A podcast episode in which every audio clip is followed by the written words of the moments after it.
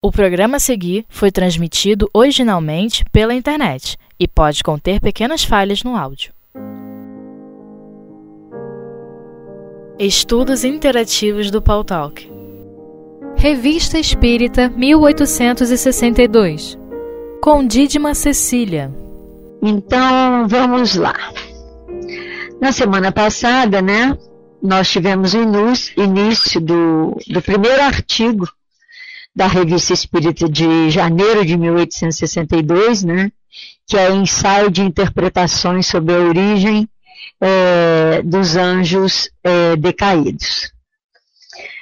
Então a gente viu, né, né, de toda essa, essa primeira parte, né, é, o sentido da palavra anjo, né, do, dos nossos erros que nós mesmos cometemos, né, usando anjos, é tanto para se referir é, a espíritos bons quanto a espíritos ruins, né? A gente diz anjo do bem, né? Como a gente diz anjos rebeldes, né? E assim por diante. Boa tarde, minha Canda. Seja bem-vinda. Oiê! né? E, e aí a gente viu Kardec trabalhando, né? É, no final na, na análise dessa questão de anjos, né? E a gente que coloca aqui para gente, né, que anjos são todos os seres, é, não são seres de criação privilegiada, né? Essa é, é, o nosso ponto, né, de assento, né? Nosso ponto de assento, né, de, de reflexão, de dizer assim, base, né, para para que a gente tenha uma compreensão né, da, do, do, real sentido da palavra. Né? Na verdade, quando se fala de anjos, sejam anjos bons ou sejam anjos maus, nós estamos falando, na verdade, de espíritos. Né?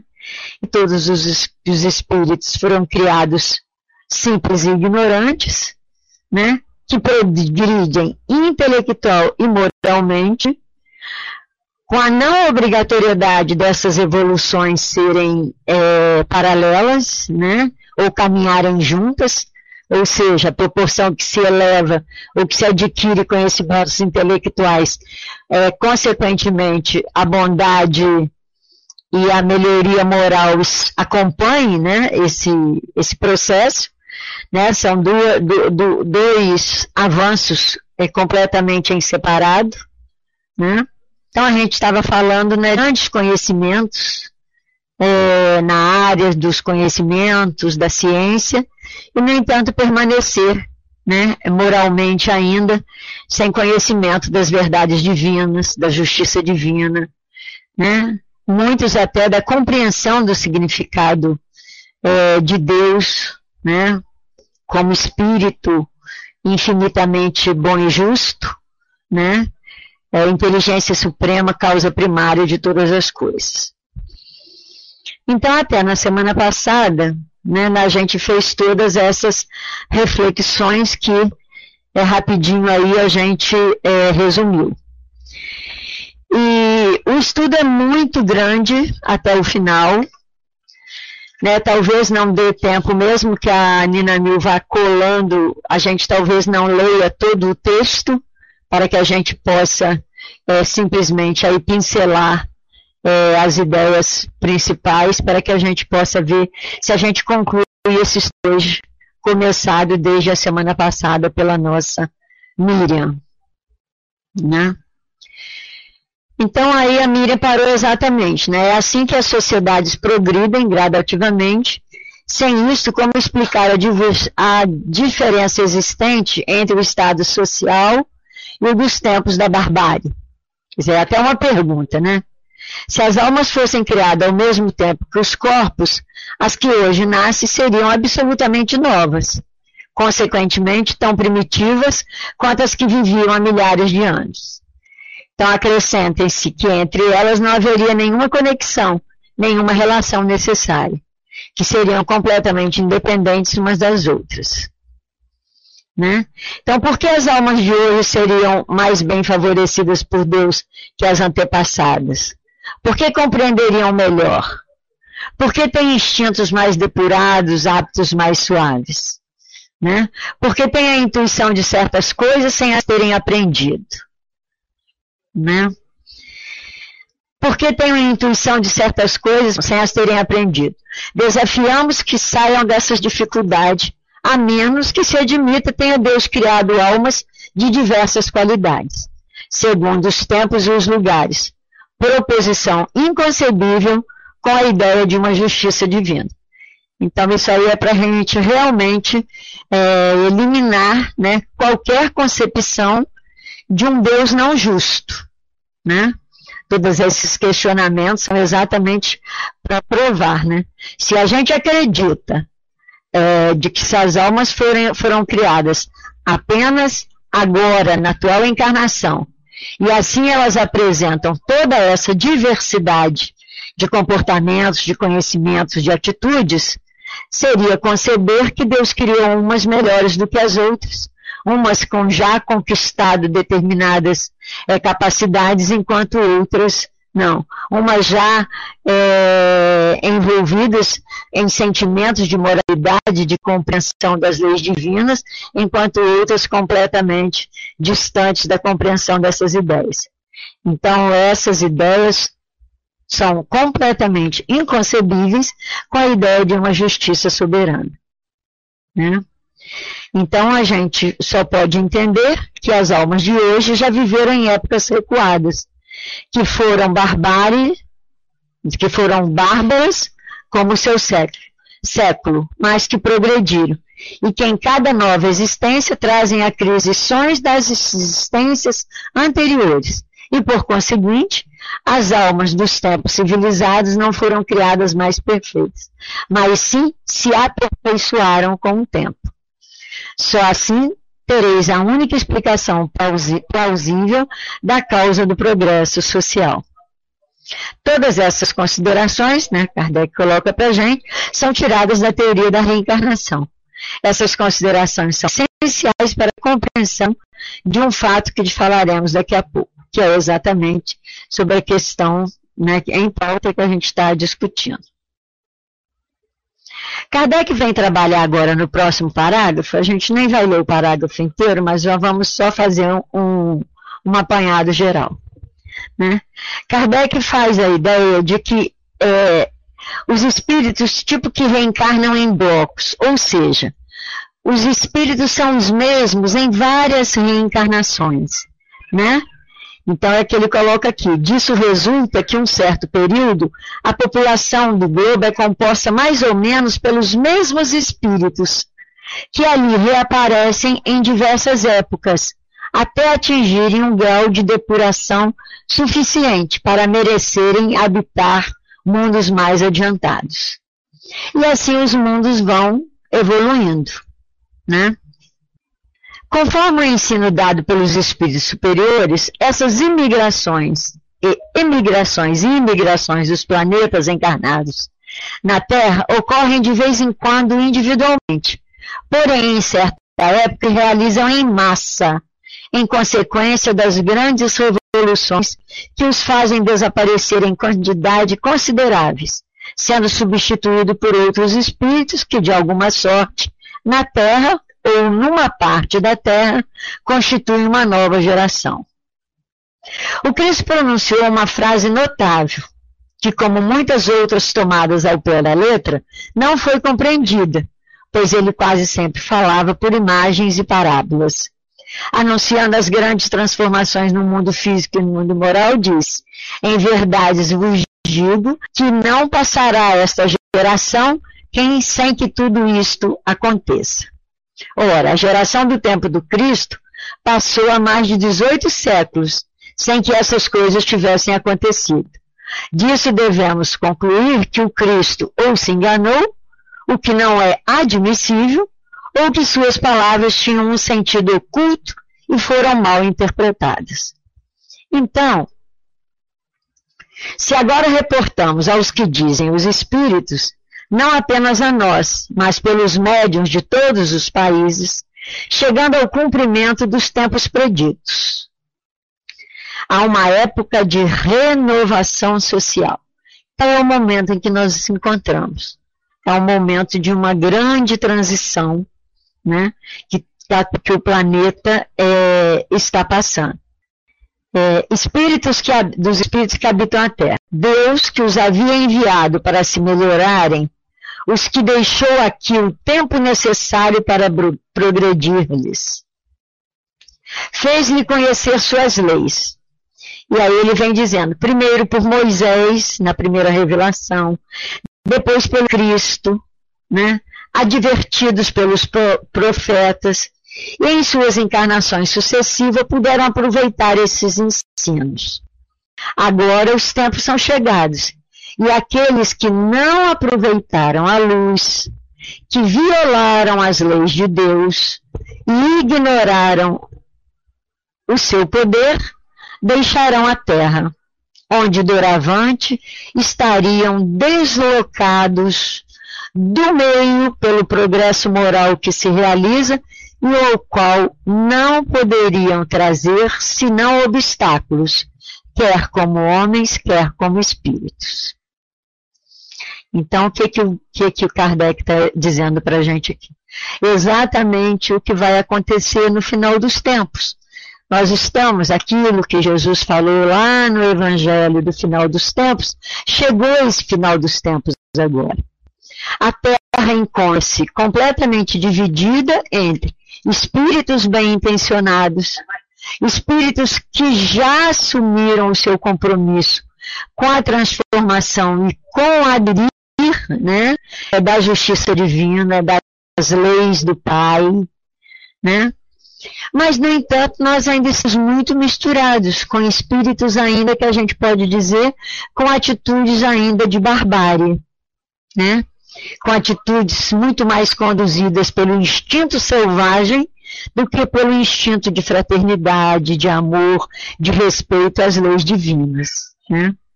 Então, agora, né, é, Kardec vai entrar aqui numa grande explicação né? Em que se tornarão os espíritos que serão expulsos da terra? Então nós vamos fazer uma grande diferença, uma grande separação. É a separação do joio e do trigo. Os espíritos que conseguiram acompanhar a evolução espiritual proposta pelo Evangelho de Jesus continuarão na Terra. Então a Terra é que vai passar de mundo de provas e expiações para um mundo de regeneração. Mas e os espíritos que conseguiram é, acompanhar o avanço científico e não conseguiram acompanhar o avanço espiritual? Seriam obstáculos como espíritos, né? Porque não poderiam mais reencarnar com as mesmas vibrações, com os mesmos sentimentos, né, os quais não conseguiram é, depurar, aprimorar, evoluir. Né?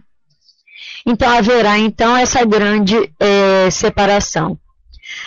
O tempo em que desaparece uma geração de espíritos para, para dar lugar a um outro pode ser considerada como o fim do mundo. Então, isso é o fim do mundo moral. Então, é o fim do mundo de provas e expiações nós entraremos agora no mundo de regeneração.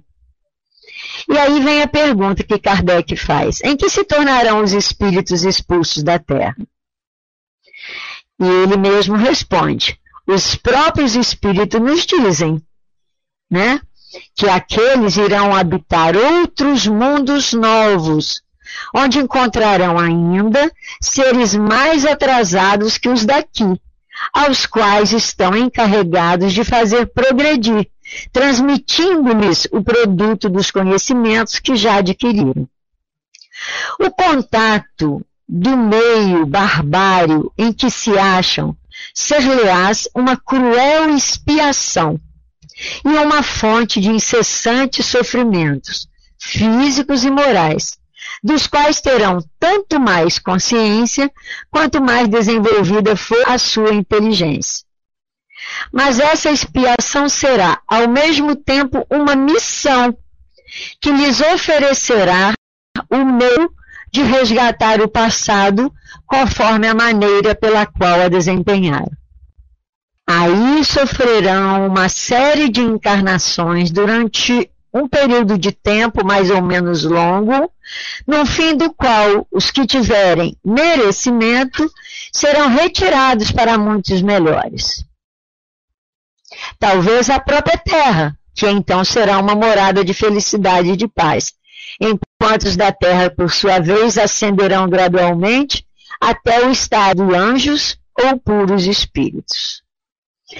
Então, mais aqui na frente, ele vai perguntar: não seriam esses espíritos que saíram da terra para habitar esses outros mundos, mesmo que tendo a missão né, é, de, de evoluir outros, né, de produzir o progresso de outros mundos, né, eles sofreriam.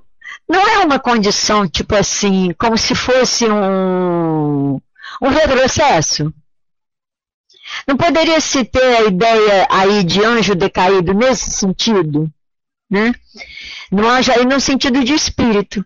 Então eram espíritos que habitavam um já muito mais avançado tecnológico e moralmente, e de repente são retirados desse mundo que conseguiu avançar para serem colocados em mundos, em mundos primitivos, né?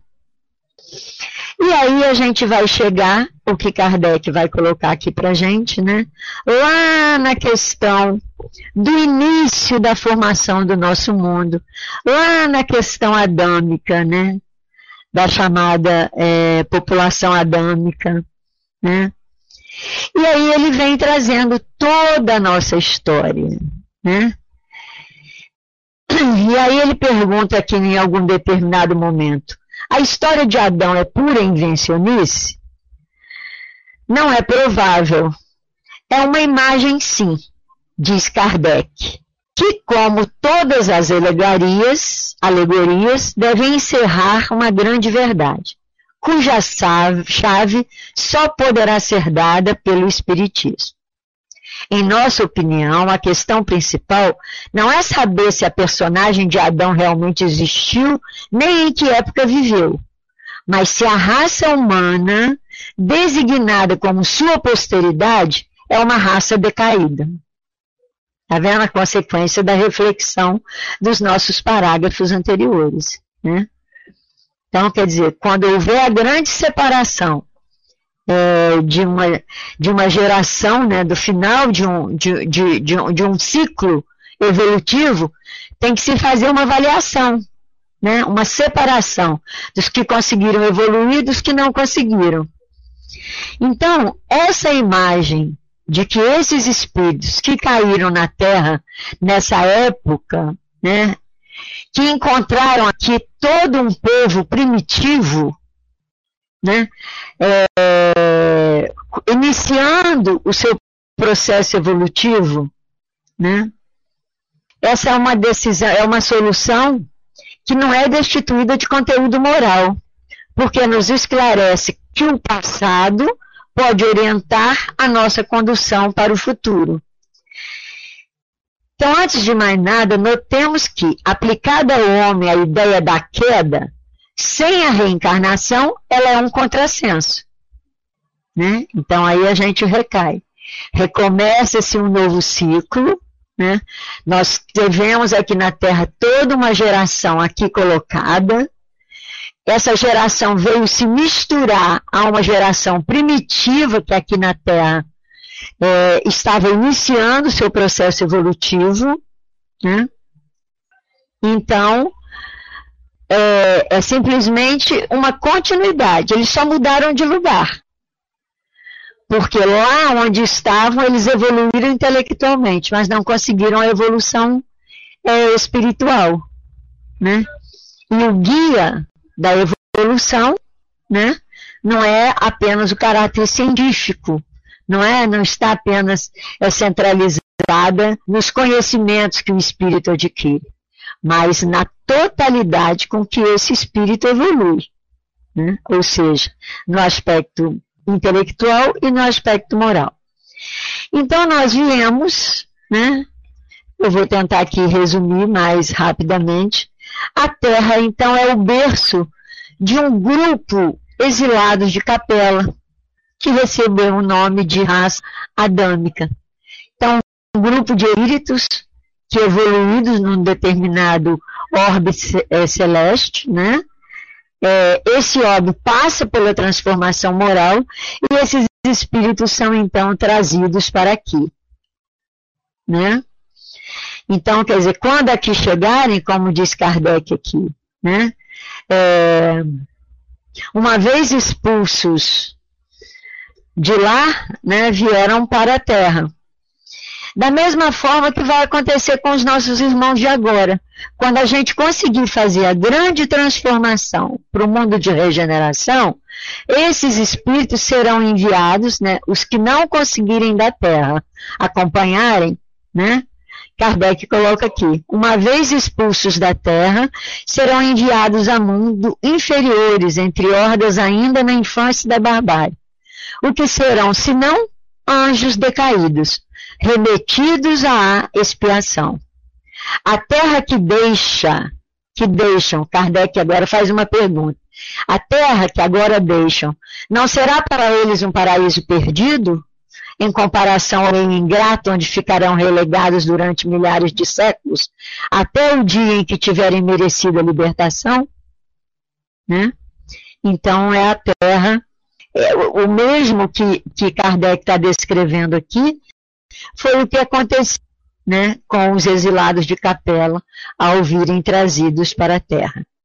Então, na verdade, aí fica completamente é, explicada, né?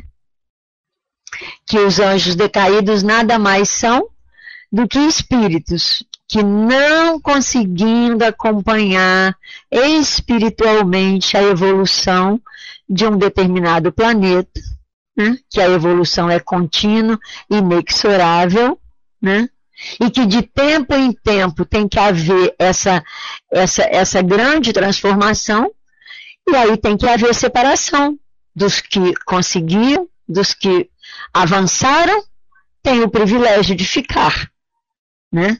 Porque conquistaram esse espaço de paz, de harmonia, de regeneração, como agora nós estamos entrando no planeta de regeneração. E os que não acompanharam, não vão retroceder? Não. Tem até um pedacinho aqui que eu cheguei até a marcar que eu queria ler esse pedacinho, em que Kardec diz: houve retrocesso? Não, de forma nenhuma. Eles não perderam nada do que é, adquiriram. Simplesmente são relegados a uma terra de trabalho e sofrimento, né? Aos quais terão é, a missão de evoluir e de fazer evoluir outros junto contigo. Né? Aqui se apresenta uma importante consideração. A missão do Cristo é facilmente compreendida, admitindo-se que não são os mesmos os espíritos que viveram antes e depois de sua vinda, e que puderam aproveitar-se do seu ensino ou do mérito de seu sacrifício. Sem a reencarnação, porém, é mais difícil compreender a utilidade desse mesmo sacrifício para espíritos criados posteriormente à sua vinda pois Deus os teria criado manchados por faltas cometidas por aqueles com os quais não tinham nenhuma relação. Essa raça de espíritos parece ter completado seu tempo na Terra. Nesse número, uns aproveitaram o tempo para progredir. Aqui a, a, a conclusão final de Kardec. Nesse número, uns aproveitaram o tempo para progredir e mereceram ser recompensados. Outros, por sua obstinação em cerrar os olhos à luz, esgotaram a mansuetude do Criador e mereceram castigo. Assim será cumprido esse preceito dos tiros. Os bons ficarão à minha direita e os maus à minha esquerda. Então, esses maus, né, que serão transportados para mundos mais inferiores, não terão nada do que conquistaram, nem em aspectos morais, nem em aspectos espirituais.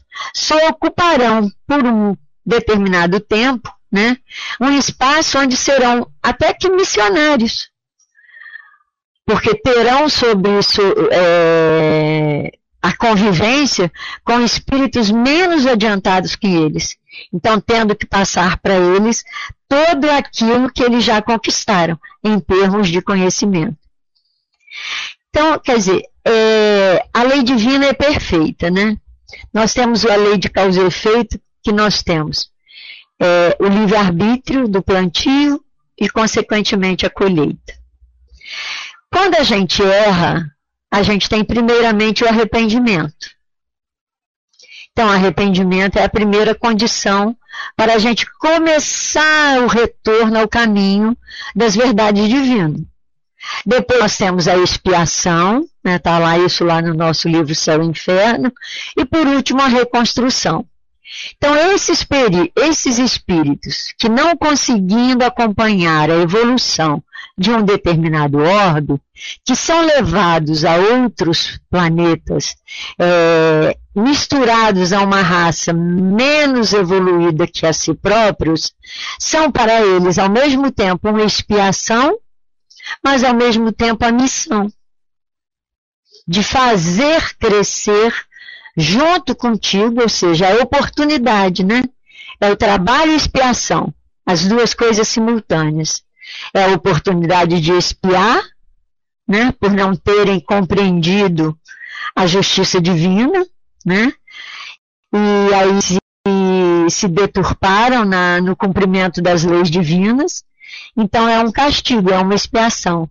Mas ao mesmo tempo é uma expiação trabalho, oportunidade de trabalho para poderem evoluir.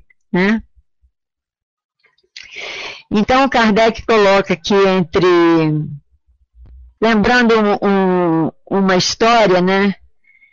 É, sobre a Nova Caledônia, uma companhia disciplinar composta de 291 homens. Então eles pegam essa história, Kardec pega essa história agora, eu acho que vai dar tempo para a gente falar ela rapidinho, e ela mostra exatamente a simbologia, né, é como se fosse uma parábola é, de uma transformação planetária. Então aconteceu no dia 24 de maio de 1861, fragata Efigênia transportou a Nova Caledônia, quer dizer, um lugar, uma companhia disciplinar composta de 291, 90, 291 homens. A chegada do comandante baixou-lhe uma ordem no dia, dizendo assim, pondo os pés na terra longínqua, por certo, já compreendestes o papel que vos está reservado. A exemplo dos bravos soldados da nossa marinha, que servem sob as vossas visas, ajudar-nos-ei a levar com brilho o facho da civilização ao seio das tribos selvagens da Nova Caledônia. Não é uma nobre e bela missão? Pergunto. Desempenha-la-eis dignamente. Escutai a palavra e os conselhos dos vossos chefes. Estou à frente deles. Entendei bem as minhas palavras. A escolha do vosso comandante, dos vossos oficiais, dos vossos suboficiais e cabo, constitui garantia certa de que todos os esforços serão tentados para fazer-vos excelentes soldados. Digo mais, para vos elevar à altura de bons cidadãos e vos transformar em colonos honrados o quiserdes. A nossa disciplina é severa. E assim tem que ser. Colocada em nossas mãos, ela será firme e inflexível, ficais certos. Do mesmo modo que justa e paternal saberá distinguir o erro do vício e da degradação. Aí tendes um punhado de homens expulso pelo seu mau proceder de um país civilizado e mandados por punição para um país de um povo bárbaro. O que lhes diz o chefe? Infringiste as leis do vosso país. Neles vos tornardes causa de perturbação e escândalo, e fostes expulsos. Mando-vos que, mas aqui podeis resgatar o vosso passado. Podeis, pelo trabalho, criar-vos aqui uma posição honrosa e tornar-vos cidadãos honestos. Tendes uma bela missão a cumprir: levar a civilização a estas tribos selvagens. A disciplina será severa, mas justa, e saberemos distinguir os que procederam bem. Isso, isso aí, Akanda, exatamente, arquipélago da Oceania. Para aqueles homens exilados no meio da selvageria, da selvaja, a mãe pátria não é um paraíso que eles perderam pelas suas próprias faltas e por se rebelarem contra a lei? Naquela terra distante, não são eles anjos decaídos? A linguagem do chefe não é idêntica à de que usou Deus falando aos espíritos exilados na terra.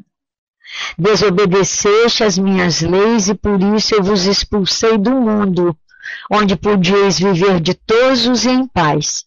Aqui estareis condenados ao trabalho, mas podereis, pelo vosso bom procedimento, merecer perdão e reconquistar a pátria que perdestes por vossa falta, isto é, o céu.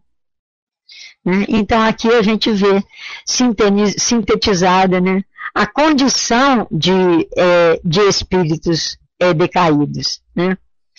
E aí mais à frente Kardec vem perguntando, será crível perguntarmos que todos esses homens mandados à Nova Caledônia vão transformar-se subitamente em modelos de virtude? Aí a gente sabe que a resposta é não, né? Porque o progresso não dá salto em lugar nenhum. É necessário, né, que passemos pelo arrependimento, pela expiação, pela expiação, que é a dor, depois pela expiação trabalho, né? que é o, o processo de se reconstruir, né? de se reprojetar, é o, é, o, é o, processo de retorno, né? como a parábola do filho pródigo, né? de retorno é, às leis do pai, né? a aceitação e o cumprimento da, da, nossa lei, não apenas em palavras, mas em ação propriamente dita, né? Para supor tal caso, tal coisa, quer dizer, como diz aqui, né? Vão tornar-se espíritos é, transformados rapidamente, rapidamente serão modelos de virtudes. Aí Kardec responde que para supor tal coisa seria necessário desconhecer a humanidade, seria necessário desconhecer o processo de progresso, né? Então, e Kardec coloca aqui, a mancha que trazem ao nascer é da raça de espíritos culpados e punidos a que pertence.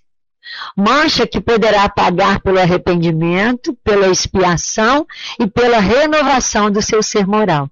Então, quer dizer, completando aquele círculo evolutivo, né, que Kardec também nos ensina lá no, no livro do céu, infernal, céu e inferno. Considerado como responsabilidade de uma falta cometida por, on, por outrem, o pecado original é uma insensatez e, consequentemente, a negação da justiça. Né?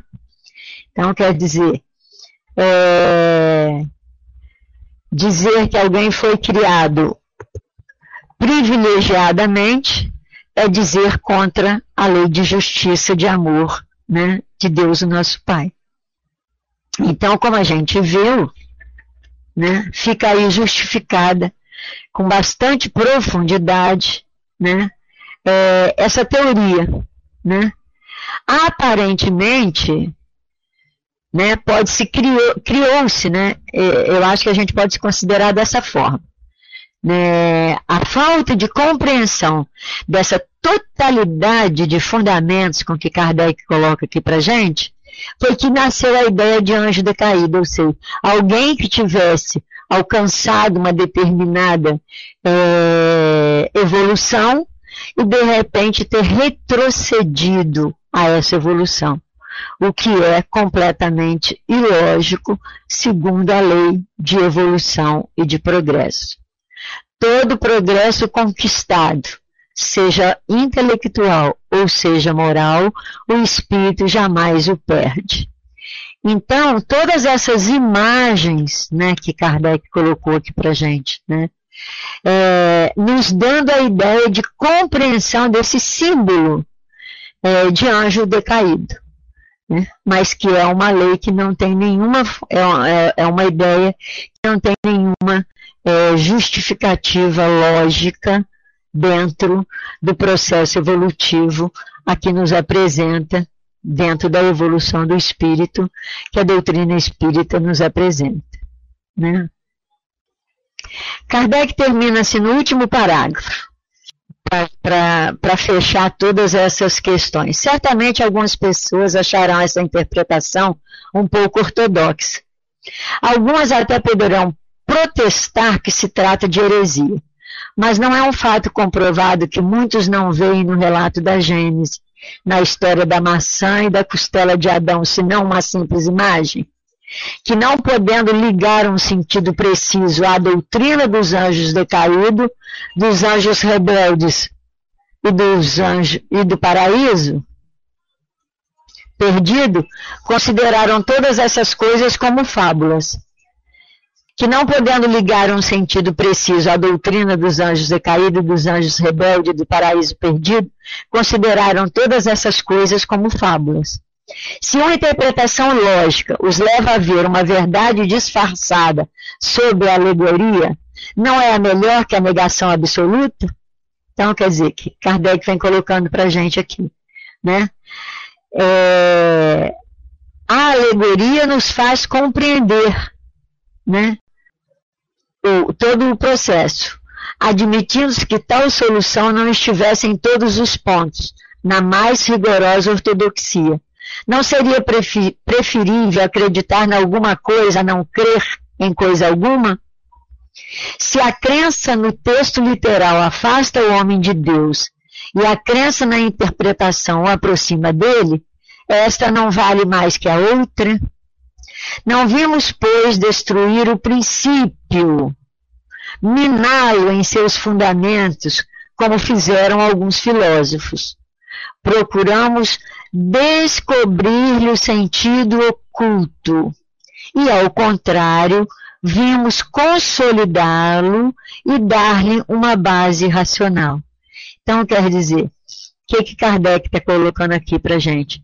De alguma forma, colocada agora sob a luz da doutrina espírita, todas essas teorias tiveram, vamos dizer assim, em cada momento da história, a sua importância até, né?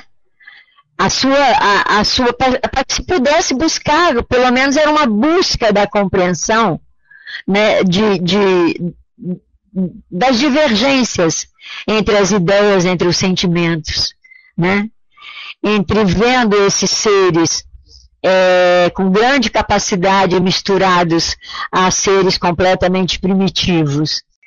Então, que são denominadas alegorias. Seja como for, Kardec vem, vem concluir, não se poderá negar a essa interpretação um caráter de grandeza que certamente não possui o texto literal.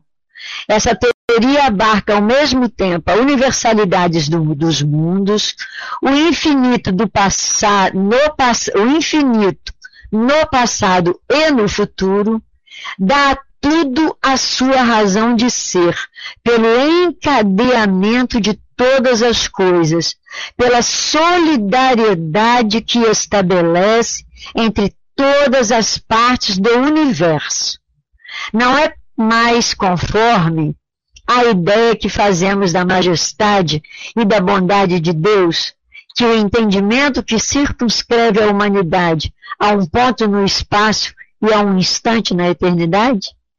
Então, quer dizer, é fundamental essa frase, né? É o encadeamento do infinito no passado e no futuro, né?